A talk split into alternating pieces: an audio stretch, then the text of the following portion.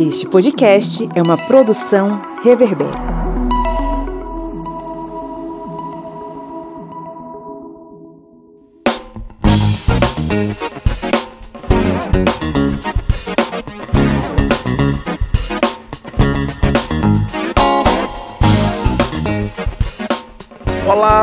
Ouvintes! Está entrando no ar mais uma vez o seu podcast sobre as ciências humanas, é o podcast do historiante. Esse podcast maroto que consegue gravar em meio a caminhões que passam ao lado aqui da casa do host e que também está aqui na missão de andar com você, né? Conduzi-lo por meio do Vale das Aflições que é a democracia brasileira, com muita informação, com muito conteúdo. Eu sou Pablo Magalhães e estou aqui acompanhado dele, o homem que criou um soviete na beira do Rio São Francisco e luta contra o fascismo, ainda que tenha dentes arrancados e ainda esteja com os pontos na boca, né?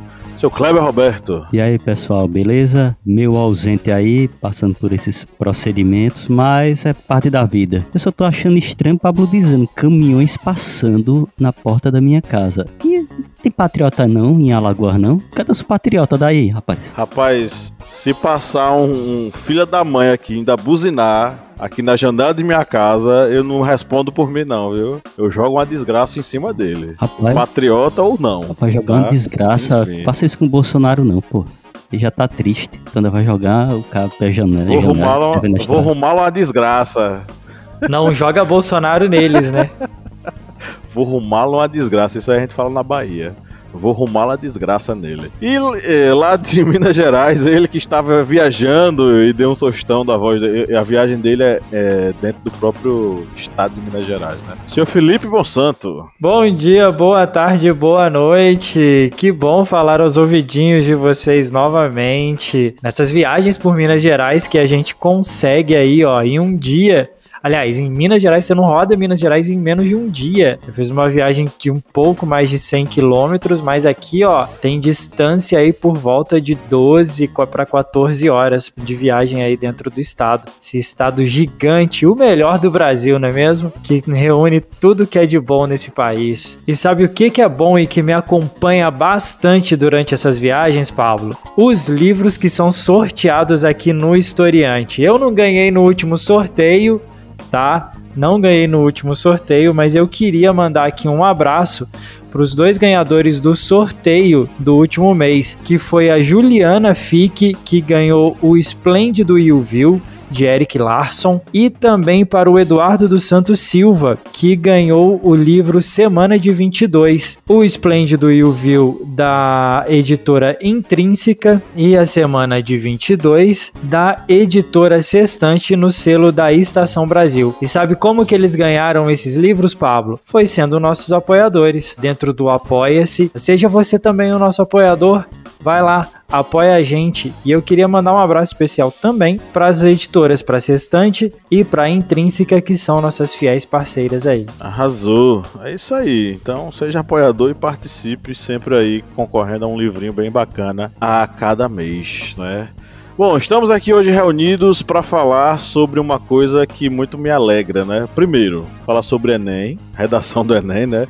Os ouvintes mais antigos sabem que esse podcast foi criado para fazer uma vamos dizer assim, uma curadoria sobre possíveis temas que poderiam cair na redação do Enem. E durante alguns anos a gente trabalhou focado nesse assunto, né? Hoje em dia já abriu um pouquinho mais, a gente já fala sobre vários outros temas, mas o fio da meada continua sendo o mesmo, né? Falar sobre esses temas. Hoje a gente vai falar sobre os desafios para a valorização dos povos tradicionais no Brasil. Foi o tema da redação desse ano do Enem 2022. E eu fico muito honrado em dizer que a gente acertou esse tema, viu, meus amigos? Palmas para o historiante. Vou botar um, um som de palmas. Clap, clap, clap, Falhou.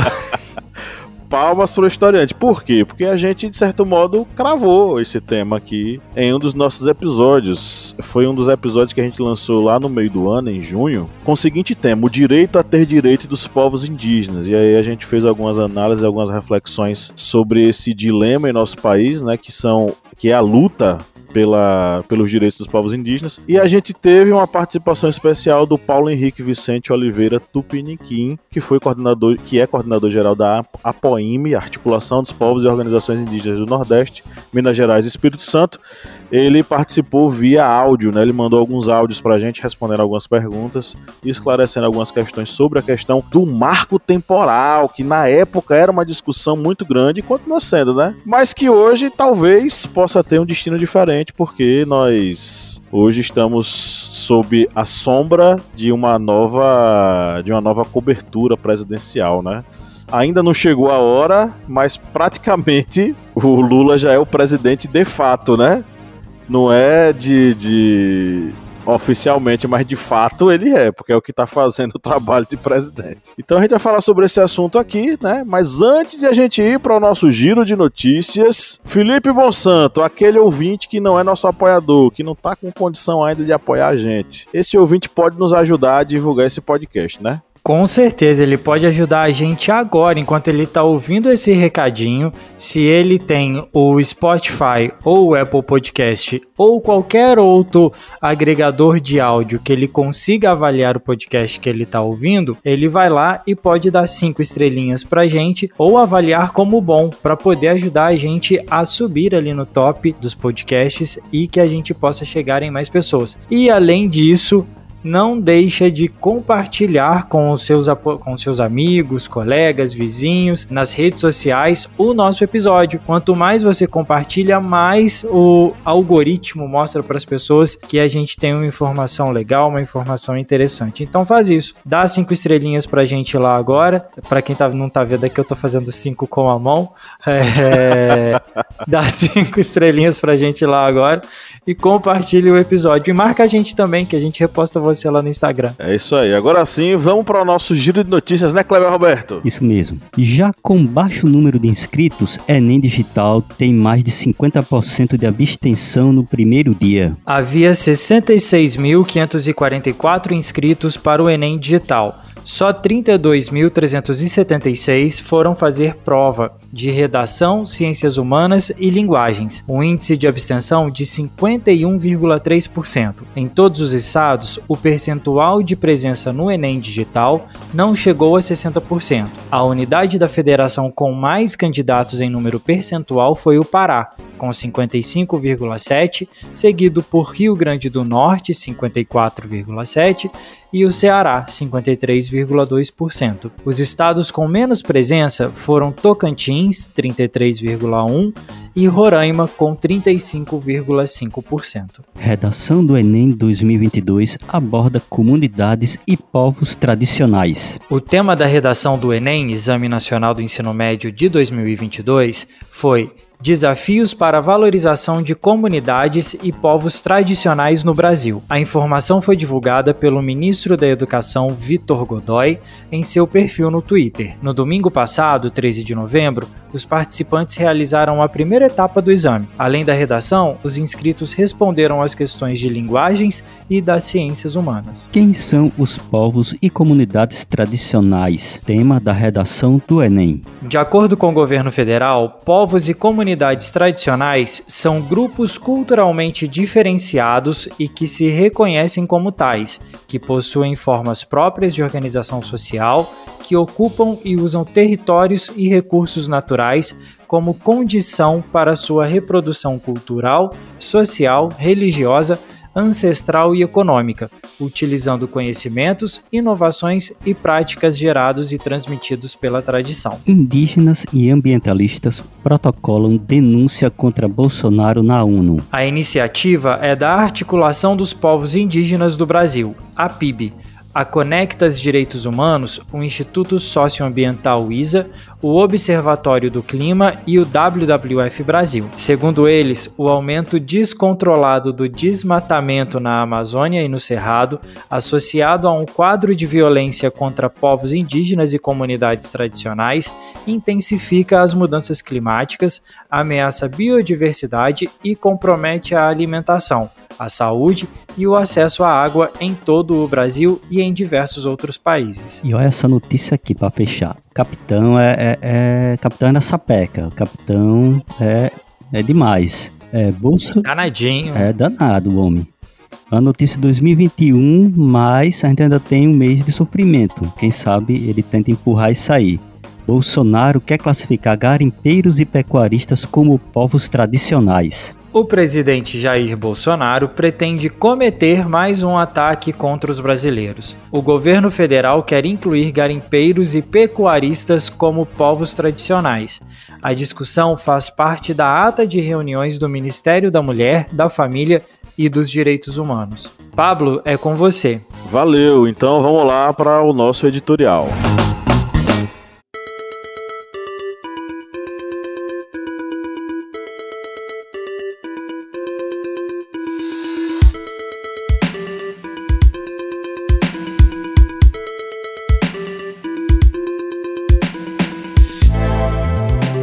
No dia 25 de junho deste ano, foi ao ar aqui no podcast um episódio especial sobre o direito a ter direito dos povos indígenas. Aquela época, as discussões giravam em torno do marco temporal, uma ameaça aos povos indígenas em todo o país. Explicando, o marco temporal é uma tese jurídica que defende uma alteração na política de demarcação de terras indígenas no Brasil. Segundo essa tese, só poderia reivindicar direitos sobre uma terra o povo indígena que já estivesse ocupando-a no momento da promulgação da Constituição Federal em 5 de outubro de 88. Diversos juristas, especialistas e estudiosos do direito, no entanto, afirmam que essa ideia é inconstitucional. Em seu artigo 231, a Constituição Federal estabelece que os direitos indígenas são direitos originários, ou seja, são anteriores à própria formação do Estado brasileiro, do país Brasil. Assim, não caberia discussão sobre padronização de uma data ou de um período ou tempo de tempo específico. Meses depois do lançamento daquele episódio, retomamos os debates hoje com um novo fôlego. O tema da redação do Enem, o Exame Nacional do Ensino Médio de 2022, foi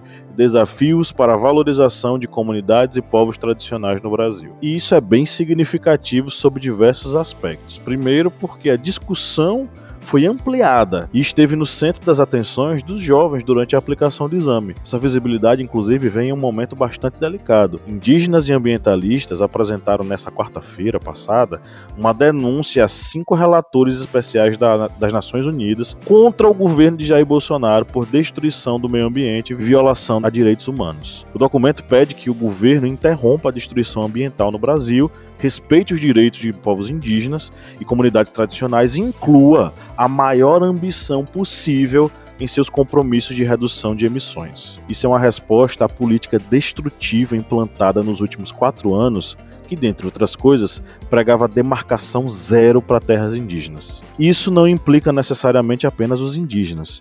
É preciso lembrar de que, quando falamos sobre povos tradicionais, estamos nos referindo a um grupo ainda mais numeroso de pessoas. De acordo com o governo federal, povos e comunidades tradicionais são grupos culturalmente diferenciados e que se reconhecem como tais que possuem formas próprias de organização social, que ocupam e usam territórios e recursos naturais como condição para sua reprodução cultural, social, religiosa, ancestral e econômica, utilizando conhecimentos, inovações e práticas gerados e transmitidos pela tradição. Entre esses povos estão os indígenas, os quilombolas, as comunidades tradicionais de matriz africana ou de terreiro, ribeirinhos, caboclos entre vários outros. Ao todo, são 28 tipos. Uma diversidade que reflete a densidade cultural, histórica e social do Brasil. Nesses termos, como é que vocês, meus amigos, avaliam o debate proposto aos jovens no Enem sobre um tema tão importante?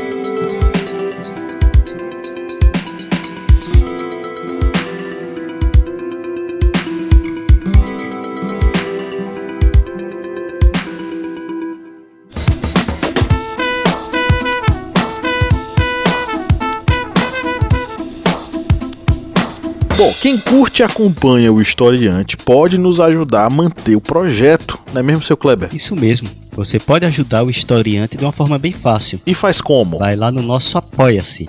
O link apoia.se barra historiante E além de estar contribuindo com o portal Historiante, você também vai ter uma série de vantagens, como fazer parte do nosso grupo secreto no Facebook, fazer parte também do sorteio mensal de livros. Olha só quantas vantagens para você e tudo isso a partir, olha só, de quatro reais, que não dá nem para pagar meio litro de gasolina nesse ano agora de 2022. É tão pouco para você, mas é muito aqui para o historiante. Vá lá no nosso Apoia-se e contribua. É isso aí, o link está na descrição desse episódio.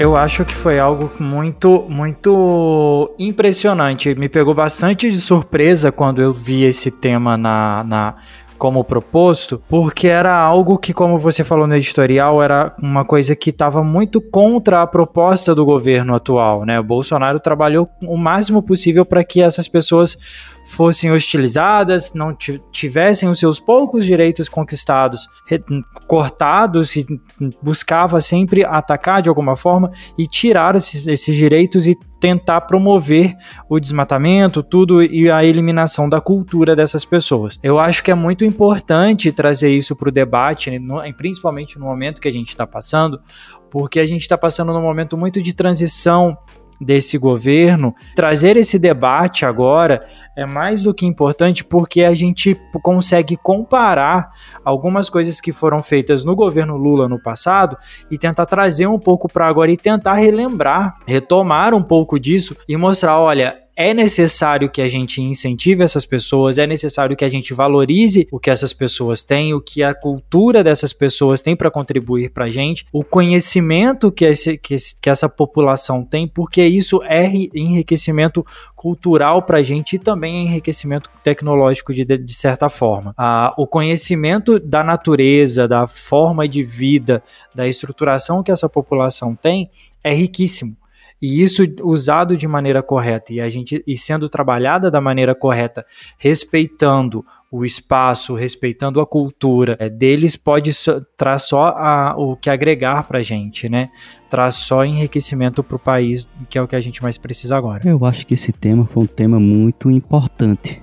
É um tema que realmente também surpreendeu porque a gente ainda está vivendo essa gestão, né, última gestão desse desastroso governo Bolsonaro. E eu acho que foi exatamente o momento em que os funcionários lá do INEP olharam assim as pesquisas eleitorais, porque essa prova é elaborada ali no meio do ano, meados do ano, e disse: Bom, as pesquisas estão tá dando que Lula vai ganhar, então vamos colocar esse tema aqui que é importante. E vamos ver. E é um tema que realmente é um tema que é muito importante, porque Dentro aqui das pesquisas que fizemos para trazer esse podcast, a gente vê que, por exemplo, na floresta amazônica, a própria floresta ela já está chegando em um nível de, de, de destruição que não pode mais ter retorno.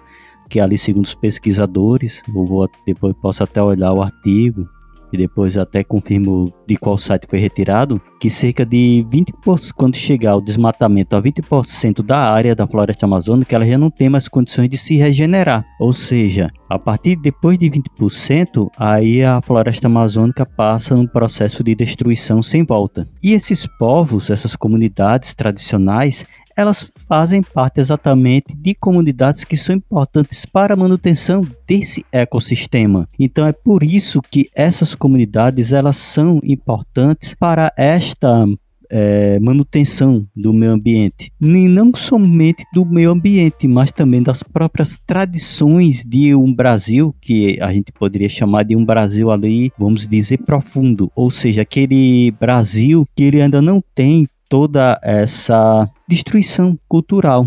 É uma, que mantém uma cultura que seria, como dito, uma cultura tradicional que não faz parte ainda de uma cultura é, que é tão. É, acho que até fugiu a palavra, mas vamos dizer assim, uma cultura tão múltipla, ou então que está sofrendo com estrangeirismos, ou seja, seria comunidades que conseguem ainda manter essa condição de demonstrarem que são o que, que são a parte histórica desse Brasil, ou seja, comunidades indígenas, quilombólica, quilombolas, ribeirinhas, catingueiros, que são dezenas de comunidades e essas ainda mantêm raízes ligadas tanto ao ecossistema como suas tradições como sua cultura. Então, por isso que é importante esse tema, porque traz à tona essas comunidades. Em dados momentos, elas acabam sendo até esquecidas, porque quando falamos em comunidades tradicionais, vem em mente apenas quilombolas e indígenas, mas o próprio tema aborda o tema da redação do Enem, que são várias outras, várias outras que têm essa raiz cultural do Brasil, que tem essa tradição ligada à terra, ligada ao meio ambiente. E isso faz com que seja importante abordar esse tema, que seja importante abordar não somente na redação do Enem, mas ser abordado em vários outros momentos, porque são comunidades, são povos que são importantes para a história do Brasil. Saudações indígenas para todos que irão nos assistir, nos escutar. É, quero agradecer a oportunidade de poder construir esse debate, dialogar sobre as questões indígenas no nosso país. Meu nome é Dilene Bezerra Pajeú, o movimento indígena me conhece como Pretinha é, Pretinha Trucar, sou do município de Cabrobó, meu povo chama Trucar, e é um prazer muito, muito grande é, conversar com vocês sobre principalmente os direitos dos povos indígenas. Né? Então, o direito dos povos indígenas são direitos conquistados a longas datas, né? a Constituição Federal de 1988 ele vem nos seus artigos 231, 232, reafirmando esse direito, direito à terra, direito a uma organização sociopolítica, né, direito à saúde, direito à educação. E esse instrumento legal que legaliza esse direito dos povos indígenas tem sido, durante todo esse tempo, um desafio muito grande na, nas mãos e nas práticas políticas dos nossos governantes, né? efetivar esse direito na prática, a teoria e a legislação é, para os movimentos, para o movimento indígena, é, eu considero é, uma legislação avançada, né? onde fala principalmente no direito de autodeterminação, no direito a seus territórios, a Convenção 69, né, que é um instrumento internacional da OIT, ele referenda, reafirma é, esse direito coletivo, esse direito de, dessa autodeterminação. E isso no Brasil tem sido um desafio muito grande, porque as práticas das gestões né, governamentais do nosso país tem, tem dificultado muito na aplicação né, desse, desse dever de cumprir o que está na legislação. E aí o movimento indígena ele tem que ser organizado, se mobilizado de todas as formas para fazer com que o governo compreenda a importância da efetivação desse direito, né? Que a não efetivação desse direito à terra, desse direito à educação, desse direito à saúde, a políticas públicas de qualidade né, para os povos indígenas, ela está garantida nesses instrumentos legais, principalmente na nossa Constituição, como falei ante anteriormente, né? mas é, as práticas elas têm as práticas governamentais elas têm usurpado isso dos povos indígenas e isso tem sido tem tido consequências seríssimas né? Muitas lideranças mortas né? Muitos indígenas assassinados lideranças criminalizadas né por defenderem seus direitos por fazerem com que é, os governantes assumam essa responsabilidade para si, sabendo que, o deve, que é um dever muito grande com os povos indígenas. O Brasil deve isso aos povos indígenas. Essa nação ela é originária né, do nosso país, então ela precisa ser respeitada, respeitada naquilo que é de direito dela. Né?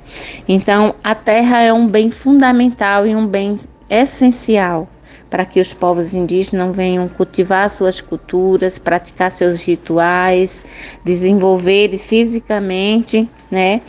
e politicamente. Então é necessário a regularização desses territórios para que os povos indígenas possam se desenvolver e contribuírem ainda mais né, com a sociedade brasileira, a sociedade nacional.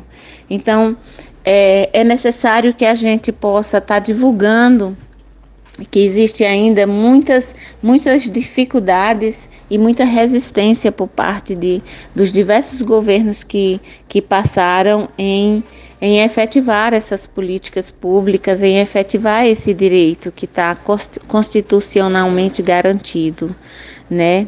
Então, o movimento indígena vem fazendo seus, seus movimentos, suas articulações, tem procurando, procurado os instrumentos internacionais para poder é, buscar ajuda, apoio, né? Mas as, as dificuldades são constantes, o desrespeito, o racismo, né? a discriminação, o preconceito contra esses povos indígenas, ele tem sido é, brutalmente efetivado no nosso país e já está na hora de mudar isso, né? Os povos indígenas precisam ter sua liberdade, seu livre arbítrio e para isso é necessário que os governantes cumpram é, o direito, né, que está expresso nessas legislações, né? Então, assim, é um prazer muito grande poder construir esse debate, né, solicitar que as pessoas possam divulgar os acontecimentos, acompanhar os acontecimentos dentro dos territórios indígenas, esses assassinatos, essas criminalizações contra nossas lideranças, né, para poder nos ajudar a construir de fato, fazer uma pressão grande, né, que essas, esse, esses novos governantes que vêm aí, eles possam de fato construir essa política de qualidade, de respeito para com os povos indígenas. Acreditamos nessa, nessa nova gestão governamental presidencial que está che chegando, né? É, a eleição do do presidente Lula foi um marco e é também uma esperança para os povos indígenas. Muito obrigada. Eu queria né, fazer aí uma, uma apimentada ainda mais na discussão com uma fala aqui que a nossa seguidora Tayaná Santos mandou, o arroba dela é o arroba Taya SJS. Ela falou o seguinte: o principal processo para a valorização dos povos e comunidades tradicionais é um rompimento radical com o paradigma desenvolvimentista e o aprofundamento da radicalidade originária mediante processos coletivos e centrados nos territórios e resistências afro-indígenas. Trocando em miúdos, a, Tayaná está querendo aqui é, evidenciar que a política desenvolvimentista, ou seja, aquela que prega os investimentos estatais, é, na verdade públicos ou privados, na ideia de desenvolvimento contínuo e constante do Estado brasileiro, né? Essa política desenvolvimentista, ela deveria ser rompida em face da questão da perspectiva da, dos povos originários. Ela coloca aqui como aprofundamento da radicalidade originária, ou seja, o olhar voltado para essas comunidades originárias e o modo pelo qual elas constroem esses espaços e esses territórios é, numa perspectiva no caso afro-indígena, né? Ou seja, olhar para o território com os olhos dos povos originários. Eu acredito que sim, esse seja o caminho certo que deva ser tomado, mas eu acho que eu acho muito, mas muito difícil que esse tipo de política possa ser desenvolvida no atual estágio social em que a gente vive em nosso país. Sem dúvida, sem dúvida como é que a gente vai preservar a natureza e fazer um crescimento orgânico, sustentável e respeitoso com os recursos naturais. É olhar para a terra como os indígenas a olham, ou aprender com os indígenas o modo pelo qual eles lidam com a terra. E isso é, tem a ver com, com a perspectiva é, de fato originária desses povos, né? Quem são os povos que cuidam da terra, se não os povos indígenas? Quem são os povos que mantêm o equilíbrio do ambiente? convivendo de forma pacífica com a natureza são os indígenas. E não à toa, dentro desse contexto, né, o governo atual, que já é um ex-governo, ele seja tão inimigo dos indígenas. Porque qual é a perspectiva do atual governo? que ainda está, o ex-governo em exercício, é justamente a ideia da exploração sem fim. É a liberação total do garimpo, é a liberação total da derrubada das árvores, é a liberação total do desmatamento, da queima, como forma de crescimento econômico, um suposto crescimento econômico. E isso não é a gente quem está dizendo, são os dados que mostram isso, né? O segundo levantamento feito em 2016, a área destruída pelo garimpo ilegal em terra indígena era de 58,4 hectares. Em 2021, chegou a 2.409 hectares. O crescimento foi de 41 vezes em seis anos. E isso apresenta um risco absurdo para a floresta amazônica, né? Porque necessariamente essa, essa derrubada, esse desmatamento, ele se concentra necessariamente, a grande maioria, na floresta amazônica. Esse levantamento é do MAP Biomas, né? E o coordenador do MAP Biomas, Tasso Azevedo, deu até uma, uma entrevista ao G1 e disse o seguinte: até os anos, até os anos 70, menos de 0,5% da Amazônia havia sido desmatada.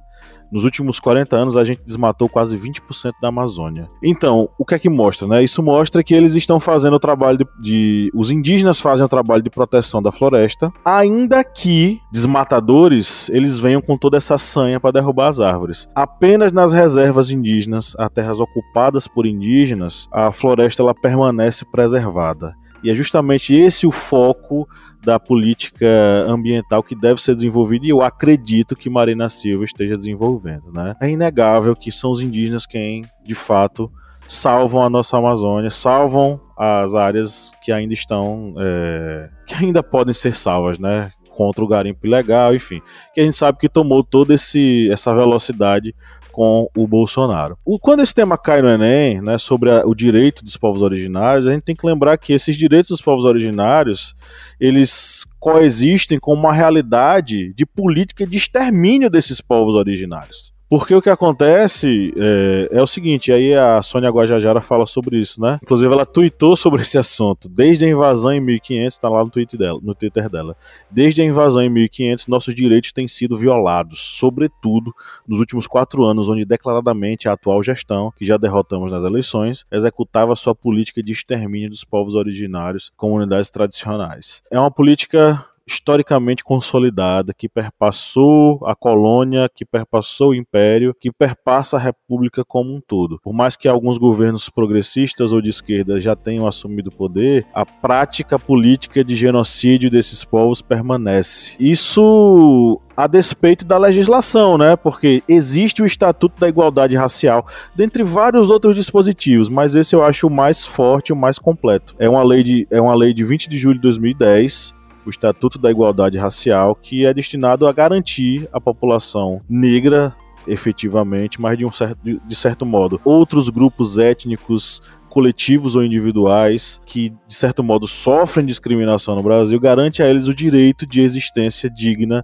dentro de uma democracia. Dentre vários outros dispositivos legais que, assim, nos garantem né, que eles possam ser respeitados. Então, assim, o debate que foi levantado no Enem sobre esse direito, ele tem a ver muito com o fato de pessoas conhecerem a legislação que garantem esses direitos. Porque essa legislação já existe. Ela precisa ser, no caso, respeitada. Ou, no mínimo, conhecida que eu acho que eu acho muito difícil que a população tenha essa, essa noção e eu acho que muitos dos alunos lá que fizeram o Enem, talvez eles também não tivessem essa noção. Mas aí eu devolvo para vocês para a gente refletir sobre o seguinte: é, dentro desse contexto onde a, os mecanismos legais existem mas a ignorância é tão grande, como é que a gente pode auxiliar ou ajudar nesse, nesse, nesse, quesito da proteção aos direitos, ou, no caso, a garantia desses direitos serem respeitados para as comunidades tradicionais? O que, é que vocês acham?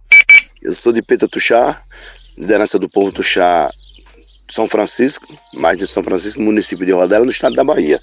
E quero abordar aqui o tema do Enem desse ano, né, 2002. Né?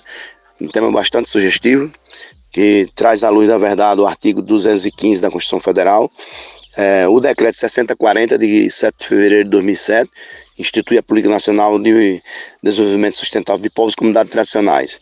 E, né, e é desse jeito que a gente vê esse tema sendo bem debruçado entre milhões de brasileiros, estudantes brasileiros no Enem, muito bem sugestivo.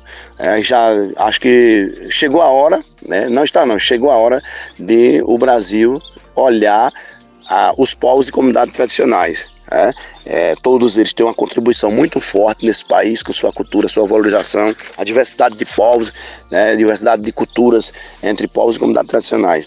É uma difusão muito forte nessas manifestações culturais né, e só traz à luz da verdade essa valorização. A, valorização pelo Enem. Né, o tema do Enem chegou em boa hora né, para o incentivo e o olhar para esses povos e comunidades tradicionais. De Petatuxá.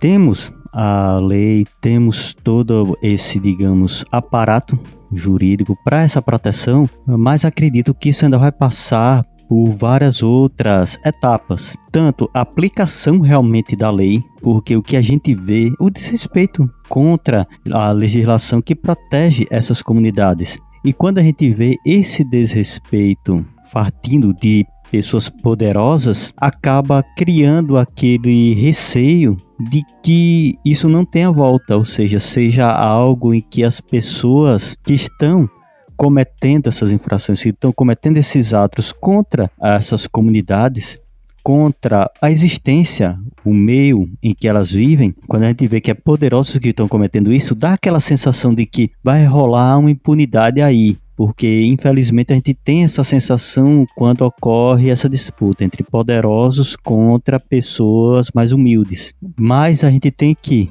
torcer para o novo governo ele ter pessoas do seu lado que realmente queiram aplicar a lei, que aí vamos passar não somente pelo Poder Judiciário, mas as autoridades de fiscalização policiais, a reconstrução toda do ICMBio e IBAMA, que essas duas entidades elas vão ter que literalmente serem reconstruídas, porque elas foram destruídas nesses últimos quatro anos e elas são importantíssimas para fiscalização não somente de áreas, digamos, território, chão, é, mas também do meio ambiente e das comunidades que vivem dentro desses territórios, que muitas pessoas quando acabam ouvindo aqui território podem ter a noção de que a gente está falando apenas da terra ali, não a terra, o chão.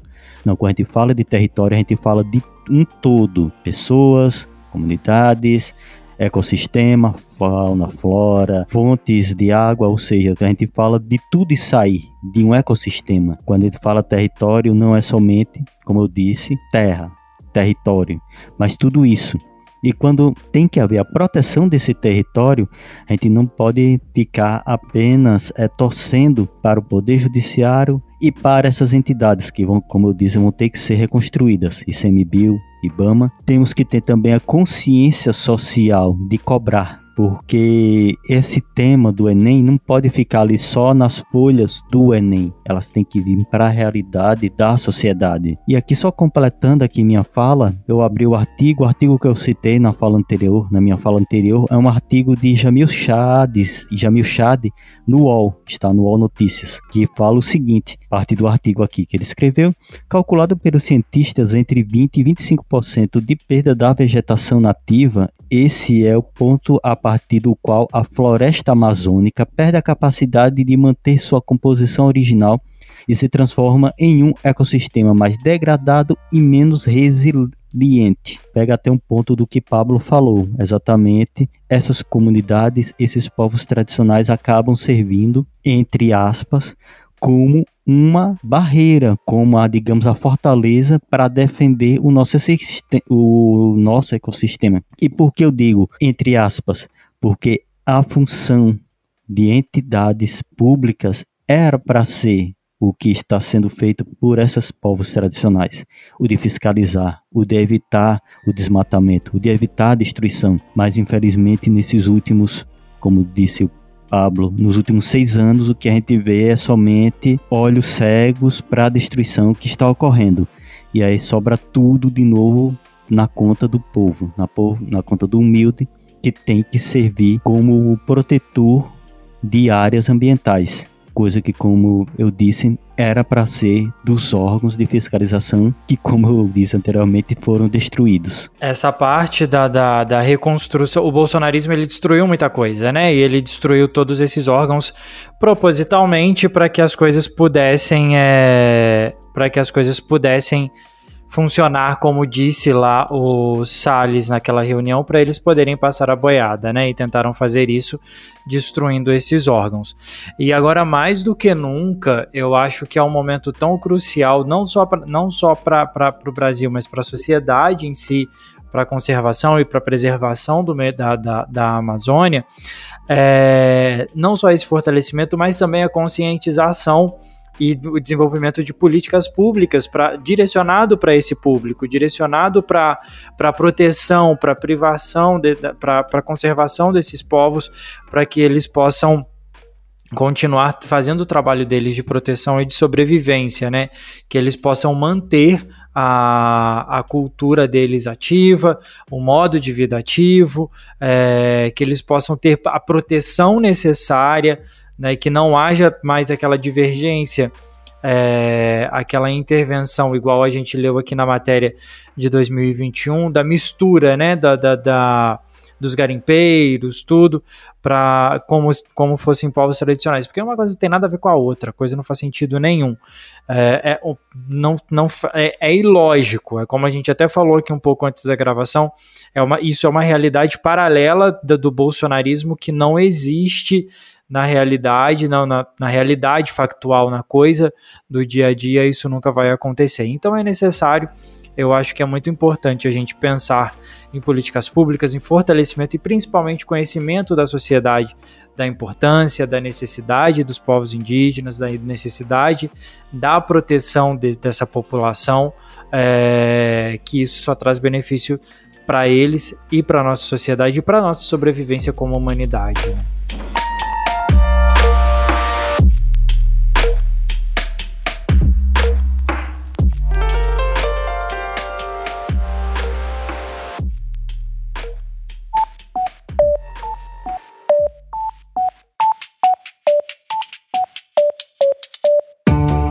Me diga uma coisa, Lídia Verônica, qual é o melhor lugar para ouvir podcasts? O melhor lugar para ouvir podcast, para mim, é na cama. Mas para todo mundo, é o Orelo. Com certeza. Além de tudo, o Orelo nos remunera. Cada clique seu ajuda o nosso projeto a crescer. Então quer dizer que só de a pessoa ouvir, dar o play lá nos episódios, isso já nos ajuda? Nem precisa a pessoa pagar? Exatamente. Se você não pode ou não tem interesse em ser um apoiador, mas acha o nosso projeto legal, vai lá no Orelo e dá essa força pra gente.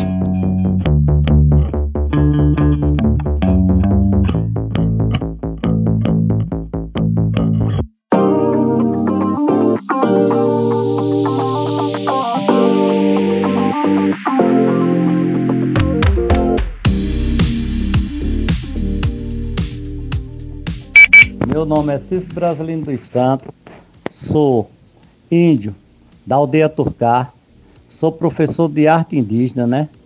E quero falar um pouco sobre essa prova do Enem desse ano, né? Eu achei um pouco importante porque aonde relata um pouco da história dos indígenas e do povo quilombola, né? Que repassa para o não índio, né? A verdadeira história dos verdadeiros donos do Brasil, que é os indígenas e o povo quilombola. É, que o governo, né, nos nas próximas é, provas que tiver, ele continue colocando esses temas, que é para nós, para os pessoal, né, os jovens, conhecer a verdadeira, os verdadeiros donos do Brasil, que é o povo indígena, né? O sofrimento dos ribeirinhos, do povo quilombola, dos povos de terreiro, né? Porque essa nação, ela é pouco olhada pelo governo, né? A gente fica sem benefício nenhum. É minhas palavras, do índio trucar. É, e como de costume, né? É, vou deixar um tuante da minha tribo, da minha aldeia. Se você quiser divulgar também, Tá autorizado. Vou cantar um tuante da minha tribo. Rei na na e o a Rei na na e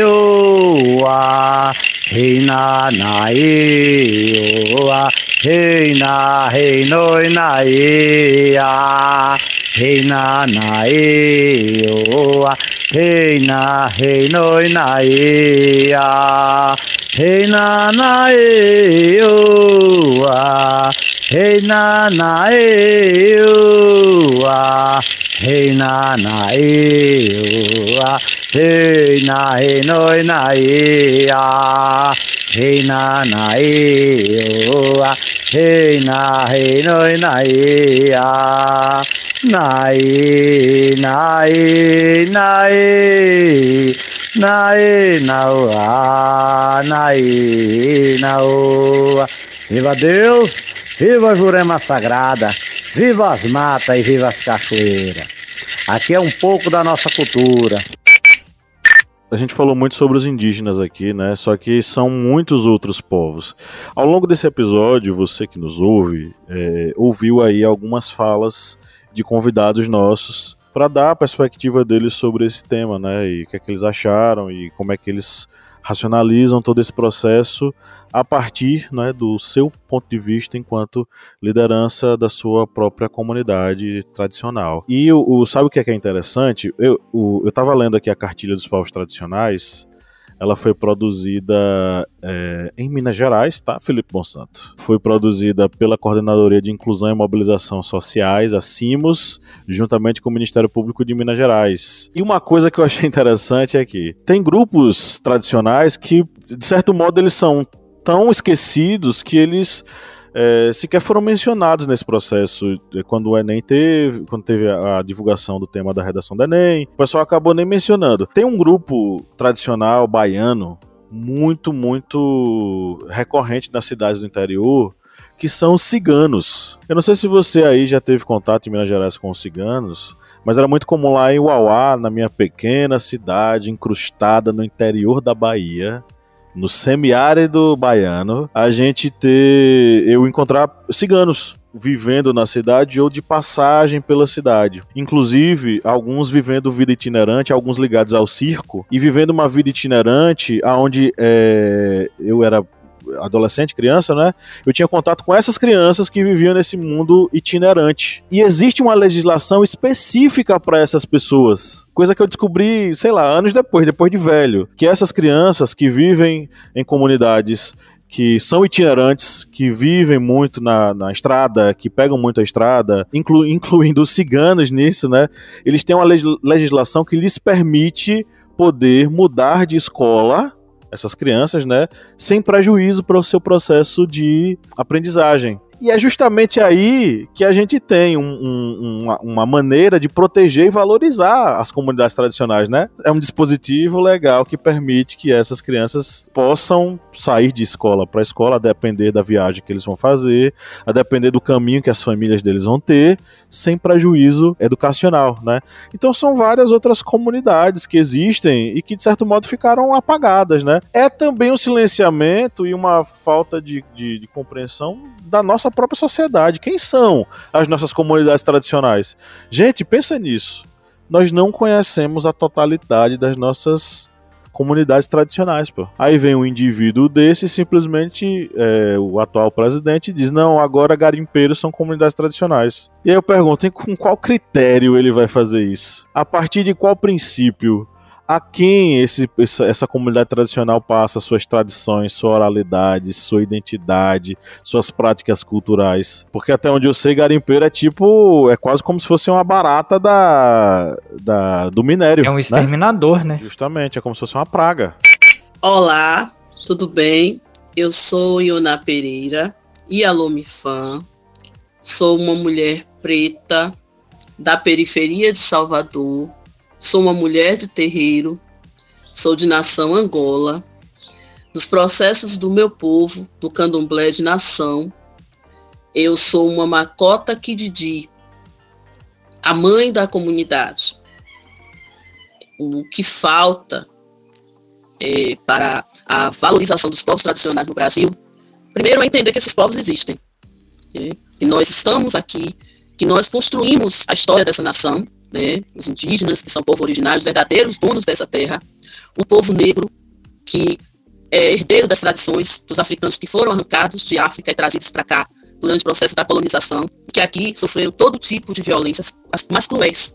Foram as violências que o, o povo negro, o povo africano, os nossos ancestrais africanos passaram aqui. E essa violência, ela continua nos dias de hoje. É, nós vivemos o tempo todo com as heranças terríveis deixadas pela colonização e que continuam hoje, com outra cara, com outro jeito, mas elas continuam aí. E os povos de terreiro, que é o meu povo, vivem isso no dia a dia. Nós somos vítimas do preconceito, nós somos vítimas do racismo religioso, todo dia, né? porque somos vistos como mal. E, na cabeça da grande parte das pessoas, o mal tem que ser eliminado. Né? Então, nós somos, todos os dias, nós temos casos cada vez mais né? de violência religiosa, de racismo religioso, com as nossas pessoas, com as nossas casas. E assim, nós somos o espaço da diversidade, nós somos o espaço do acolhimento. As pessoas que chegam nas nossas casas, a gente não olha a procedência, a gente não olha a cor de pele, a gente não olha classe social. Não. A gente olha a pessoa. A gente olha o que aquela pessoa está precisando. Por que aquela pessoa chegou ali? Todo mundo que chega nas nossas casas não chega por acaso, tem um propósito. Né? Tem um propósito ancestral, que é mais forte do que nós. Nós somos o povo da ancestralidade. E somos o povo que ainda hoje, né, somos os guardiões das heranças deixadas pelos nossos ancestrais africanos no país. Mas nós somos, é, estamos o tempo todo correndo risco, como eu disse, cada vez mais. E o que falta é o respeito. O que falta é o diálogo, é nos ouvir, é conhecer os nossos espaços de coração aberto, de pés no chão. Né? Falta mais espaços para os povos e comunidades tradicionais no nosso país. Nós fomos, né, o tema do Enem foi, foi esse, foi falando dos povos e comunidades tradicionais. Eu comemorei bastante, mas eu fiquei me perguntando até que ponto o país sabe o que é povo e comunidade tradicional. Até que ponto realmente esse tema ele tem sido debatido nas escolas. Né? De que forma? Somos nós que estamos lá falando, porque também tem isso, né? há uma necessidade da nossa voz ser ouvida pela gente, pelos protagonistas da história, nosso direito de fala, né? que também não existe. Então, eu acho que é, que é esse conjunto de coisas. Eu fui falando aí solto, mas dá para juntar aí e tirar os pontos principais para a gente conseguir chegar a essa tão sonhada né, por todos nós que somos povos e comunidades tradicionais, milhares de povos e comunidades tradicionais né, que existem no nosso país, nós temos catalogados aí 26, 28, mas a gente tem notícia de que somos muito mais que isso. Né? Então, para que haja mesmo, de fato, de direito a essa valorização, a gente tem que dar muito espaço. Alguns foram dados, né, o decreto 6040 está aí, que rege, que guarda nosso povo, nossos povos, mas a gente ainda tem no dia a dia muitos entraves. E é, precisa ser uma construção, precisa ter o diálogo, precisa ter o respeito. É isso. Obrigada. Mas enfim, de um modo geral, eu gostei bastante desse tema ter sido trabalhado na NEM. Não sei vocês, minha gente. O que, é que vocês acham? Eu gostei bastante. Eu acho que foi que, como a gente falou, foi fundamental e é, é trazer para o debate, né? Ainda mais para essa geração que está tá adentrando o ensino superior, ainda mais depois de uma pandemia, ainda na pandemia, né? Estudando ah, com os percalços que aconteceram durante os últimos três anos, aí dois, três anos, trazer isso para debate, trazer isso em voga, isso provoca muito a conversa, muito a reflexão, por mínima que seja a pessoa tem que pelo menos desenvolver alguma coisa ali e precisa pelo menos pesquisar, deve ter estudado alguma coisa aí para poder é, chegar lá e poder falar sobre isso, né? E trazer isso nesse momento, como a gente já falou aqui antes, no momento de um governo de transição, onde a gente vai voltar para um modelo de governo que pensa na pluralidade e no desenvolvimento da, da, da sociedade de maneira sustentável, isso é fundamental, é resgatar é, um pouco do que foi perdido, um pouco da cultura, um pouco do, do respeito a esses povos. É, eu acho que foi um tema importante. Eu vi até algumas pessoas criticando, ah, não, foi um tema, é, como é que era um tema complexo para os alunos. Não, não é um tema complexo a partir do momento em que se teria uma educação que não fosse uma educação eurocêntrica, uma educação que fosse voltado apenas para, digamos, uma sociedade branca, burguesa, uma, uma sociedade que visse também todas as outras comunidades, os outros povos que compõem a sociedade brasileira. Numa educação que se trabalha toda essa, essa gama educacional, não seria um tema complexo. A gente fala aqui, por exemplo, da região Nordeste, dentro dessas comunidades que são povos tradicionais, estão os catingueiros, que fazem parte da, de uma sociedade que, de uma comunidade tradicional que está ali entre a Bahia, Goiás e Minas Gerais, o norte de Minas Gerais que são pessoas que vivem da caatinga e tiram seu sustento da caatinga. Tem as comunidades que vivem do rio, comunidades ribeirinhas. Tem comunidades quilombolas aqui próximo também. Eu falo aqui de Petrolina, Pernambuco. Ou seja, dá para se trabalhar uma educação que fosse voltada para esses povos, mas como a gente está vivendo uma época de destruição, alguns anos de destruição, no caso aí seis, seis anos de necropolítica, política de destruição das culturas, a gente vê que ficamos nesse período com um distanciamento desse olhar que era para ser importante nas escolas. E é por isso que eu acho que muita gente disse é que tema complexo por falta disso. Mas é um tema muito bom, um tema importante e espero que nos próximos Enems tenham abordagens assim, que sejam voltados para sociedades que para sociedades, comunidades, povos que acabam sendo muitas vezes esquecidos ali nos livros didáticos.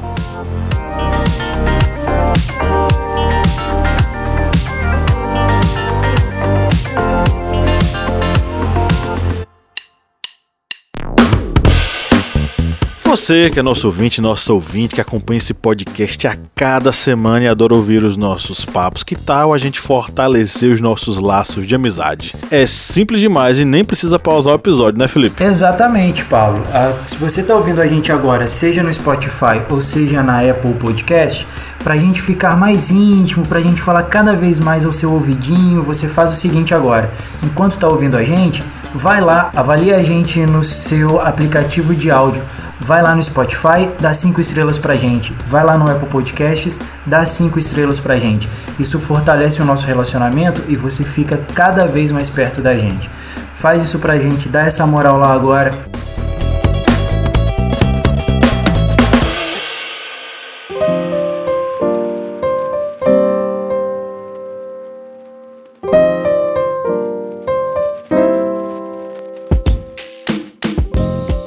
Perfeito.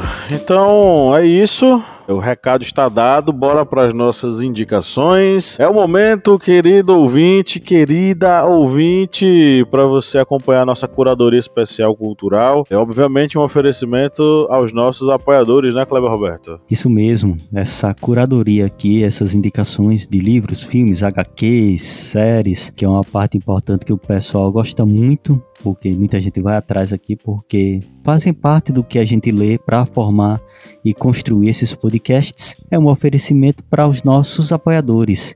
E hoje nós mandamos aqui um abraço afetuoso. Futuramente, ano que vem, vamos estar mandando aí picanha, cerveja, porque vai estar tá aí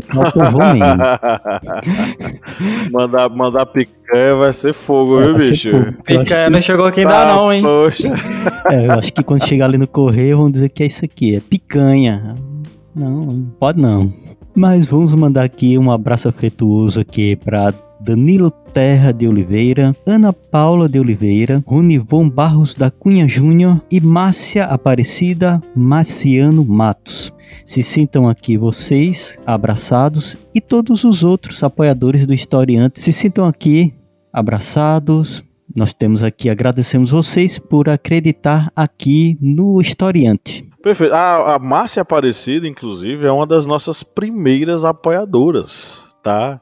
Então ela tá com a gente aqui já tem mais de, de, de três anos, acho que, acho que vai completar quatro anos de apoio, sabe? Então, Márcia, um grande abraço para você, muito obrigado por apoiar a gente até hoje, sabe? Caminhar com a gente, não soltar nossa mão por nada neste mundo. Muito obrigado. Bom, vamos para as indicações aí, eu vou começar, ultimamente eu tô sendo sempre o último, né? Vou, vou mandar logo aqui. É, primeiro tem uma que eu não coloquei, é, acabei esquecendo. Ditadura.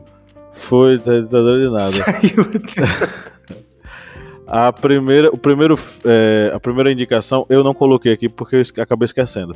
É o filme Doutor Gama. Eu não sei se vocês lembram, eu tinha até comentado a gente fazer um episódio sobre esse filme. E aí não, não tinha ainda encanto nenhum para assistir. Aí foi pro Globoplay e eu assisti Doutor Gama. É, gostei bastante, apesar de eu ter achado um filme muito curto. Poderia ter continuado com conteúdo mais pra frente, né? E agora tá passando um paredão aqui do meu lado, cara. Meu Deus, e tem pessoas rindo ao redor. Carreta furacão? Ah, antes fosse, porque carreta passa, né? Esse aqui é paredão, parou bem ali. Enfim, Doutor Gama, filme curto, eu, acho que poderia ter mais, mais conteúdo. É um filme bastante interessante, introdutório a esse personagem tão fundamental para a luta abolicionista e antirracista em nosso país. Um gigante, bicho, sabe? É um herói. Foi um cara que nasceu livre, foi escravizado, aprendeu a ler debaixo de pau e pedra, conseguiu sua apoteose, né, dar a volta por cima e se dedicou à causa da libertação de negros e negras no Brasil através dos meios legais sabe? Então é um cara que, assim, eu, eu acho a história dele fantástica e eu acho que o filme passa um pouco disso. Apesar de eu achar que o filme poderia ser um pouquinho maior, uma hora e meia é pouco, né? É, hoje em dia, para filme, é pouquinho demais. E vou sugerir que vocês leiam a cartilha Direitos dos Povos e Comunidades Tradicionais que eu mencionei aqui, né? Uma produção da Coordenadoria de Inclusão e Mobilização Sociais e Ministério Público de Minas Gerais. É um, um, trabalho muito interessante sobre diversos dos povos mencionados na lei. E ele ainda mostra todos os dispositivos legais que garantem os direitos e protegem os povos e comunidades tradicionais do nosso país. Eu acho muito interessante. E para nossa playlist, vou sugerir aí duas músicas. É o seguinte: Depois de Velho alguma e depois de é, da paternidade, algumas músicas mudaram o sentido para mim, sabe? Tem uma música que eu foi, acho que foi uma das primeiras músicas que eu aprendi a tocar no violão, que é With Arms Wide Open do do Creed. Foi uma das primeiras With que eu aprendi. Isso. Foi uma das primeiras músicas que eu aprendi a tocar. E eu gostava muito, tocava e tal, e achava a letra bacana e tudo mais. Só que depois de velho, eu descobri que With Arms Wide Open é tipo uma carta de um pai para um filho. Ou tipo um, um, pai conversando com seu filho recém-nascido. E aí eu fui pegar a letra e fui ler e, e eu me arrepiei na hora porque realmente era uma um, é um pai anunciando, é, recebendo o filho de braços bem abertos e dizendo, ó, seja bem-vindo a esse mundo. Então a letra mudou de sentido completamente para mim depois da paternidade, sabe? A outra música, essa aqui eu já sabia, é de uma banda católica que eu escuto há muito tempo, é o Rosa de Saron. Às vezes meu lado católico aflora e eu volto a ouvir, né? E essa música, para mim, tem uma ligação muito sentimental porque eu ouvia muito essa música quando é, nós engravidamos da primeira vez. Não sei se vocês sabem, e os ouvintes talvez não, sa não sabem, mas vão saber agora.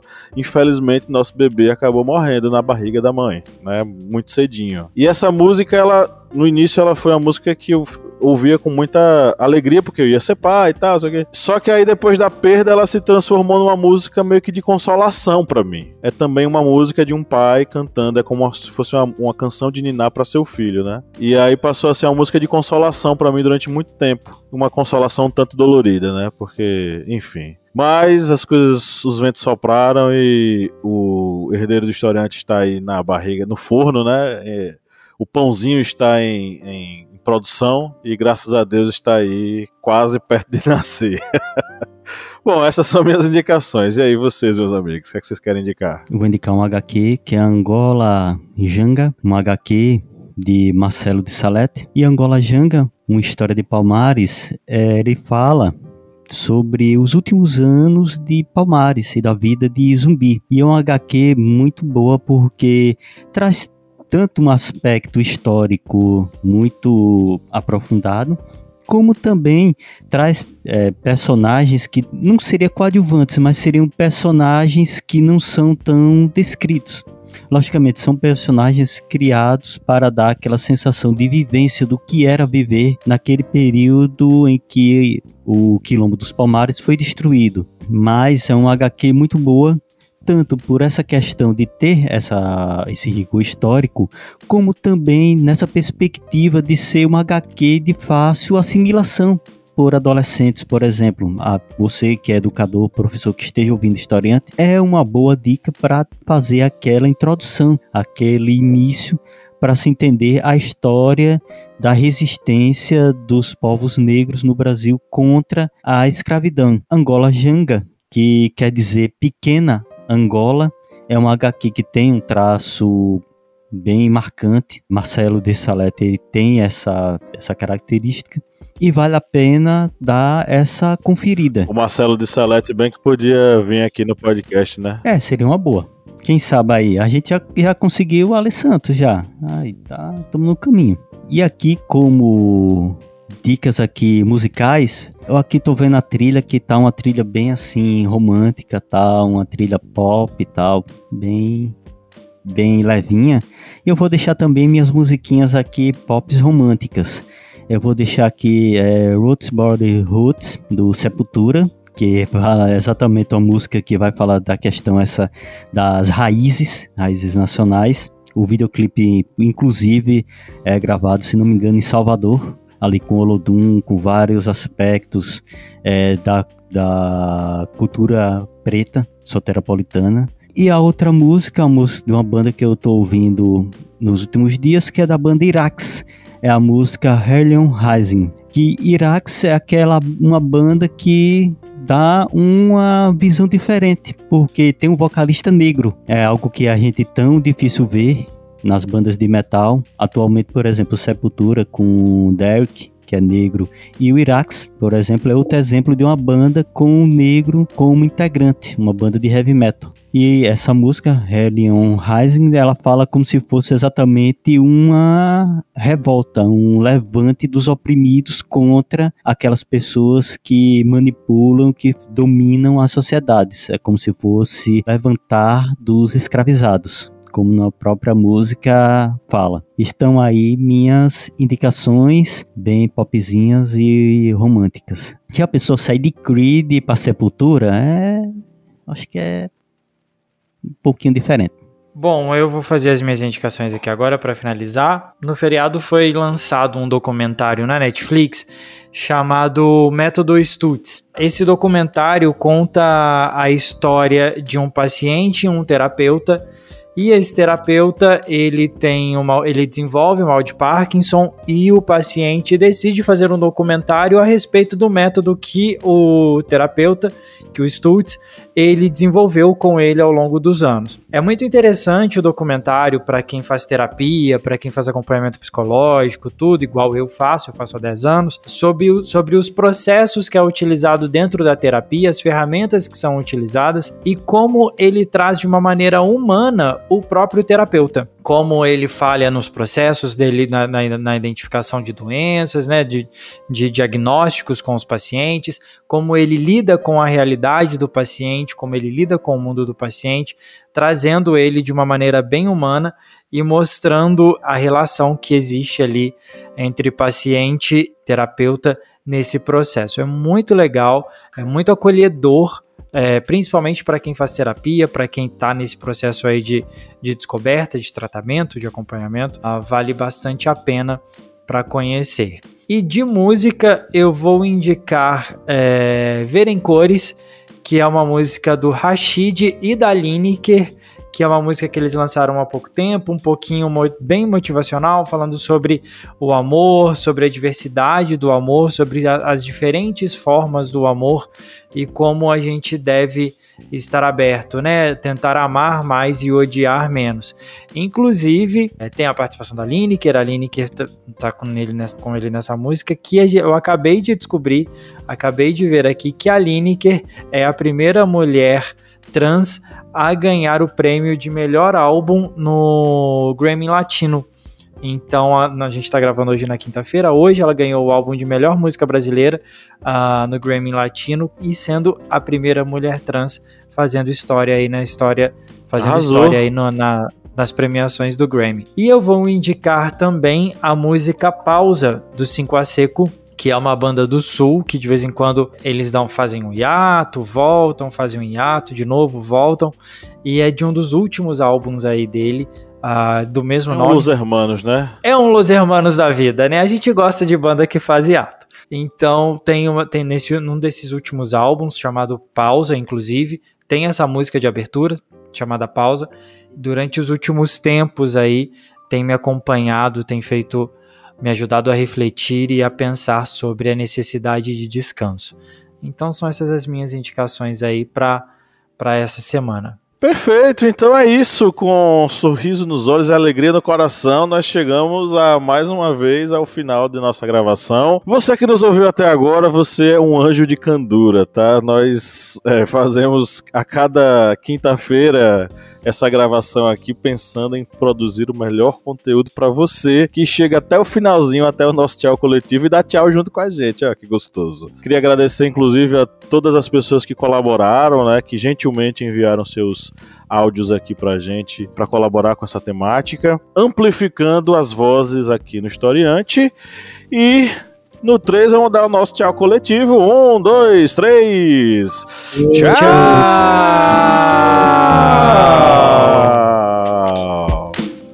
O Kleber deu tchau pelo nariz hoje.